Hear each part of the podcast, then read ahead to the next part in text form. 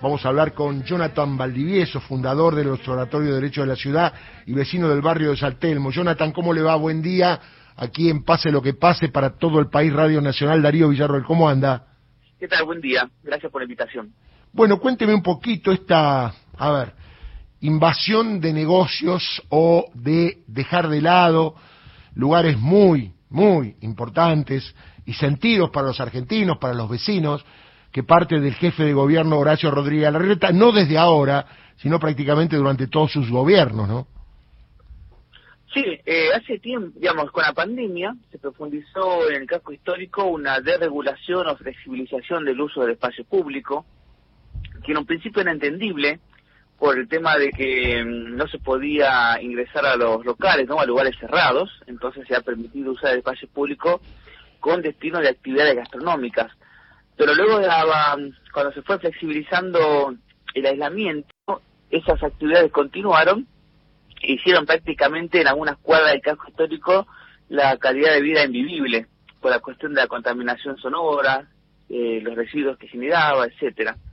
A la par de eso, también en los últimos años, en el casco histórico se fueron flexibilizando a normas de construcción, donde se autorizaron, por ejemplo, el RACE, es decir, construir a mayor altura de la permitida, eh, en algunos casos se otorgaron permisos ilegales, está el famoso caso del Astro de San donde le habían permitido construir el doble de lo que la ley autorizaba, ¿no? Entonces también fue generando una eh, modificación sustancial de la trama urbana del casco histórico de la ciudad de Buenos Aires. Recordemos que el casco histórico es área de protección histórica número uno, es la protección máxima que tiene la ciudad de Buenos Aires con respecto al patrimonio.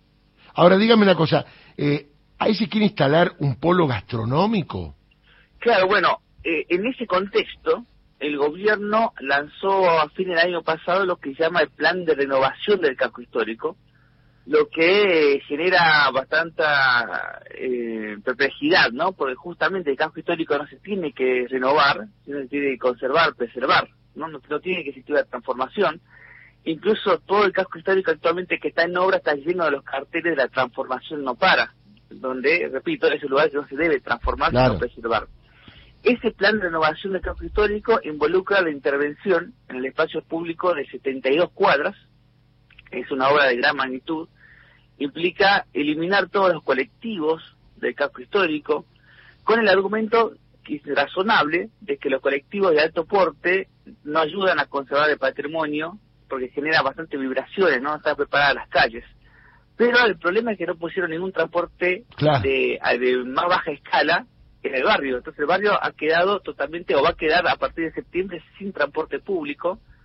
El transporte público va a ser derivado al Metrobús del Bajo, al Metrobús... Sí, tenés que caminar un montón. Claro, el problema es, eh, eh, no son las personas que pueden hacerlo, sino el problema son las personas que no pueden hacerlo. ¿no? Hay muchas personas mayores, personas con movilidad.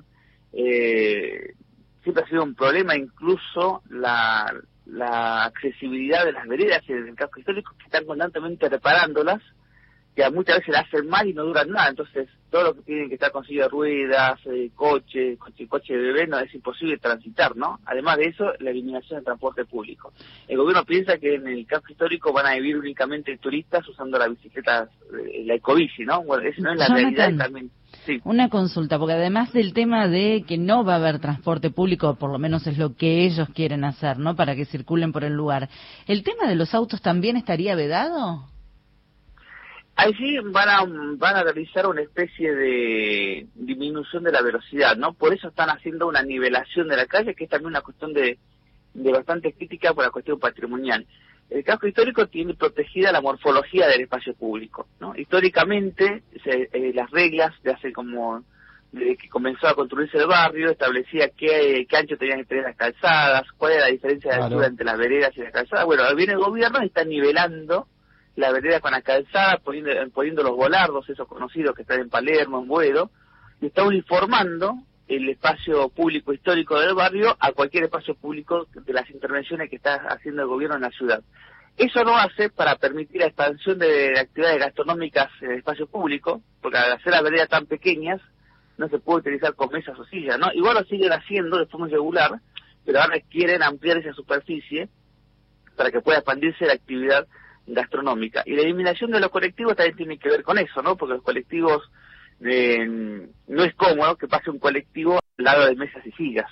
Entonces quieren casi peatonalizar para que el espacio público se transforme en un gran polo gastronómico a cielo abierto, que ya lo estamos viendo, por ejemplo, en las cuadras alrededor del mercado de San Telmo, que dejó de ser un mercado, ahora es un polo gastronómico. Tal cual. Y en la avenida Caseros, ¿no? Que casi dos días a la semana se corta entera para ser utilizada por eh, actividades gastronómicas.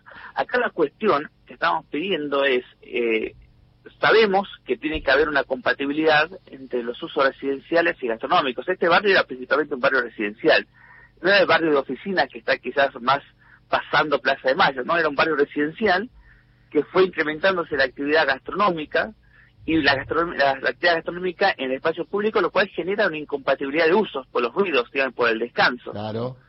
Entonces, eso necesita una regulación, un equilibrio, y no logramos que el gobierno genere mesa de trabajo para empezar a pensar en esos protocolos de equilibrio. Jonathan, vamos a seguir con el tema. Le mando un abrazo y muchas gracias. ¿eh? No, muchas gracias a ustedes. Jonathan Valdivieso, fundador del Observatorio de Derecho de la Ciudad y vecino del barrio de San Telmo.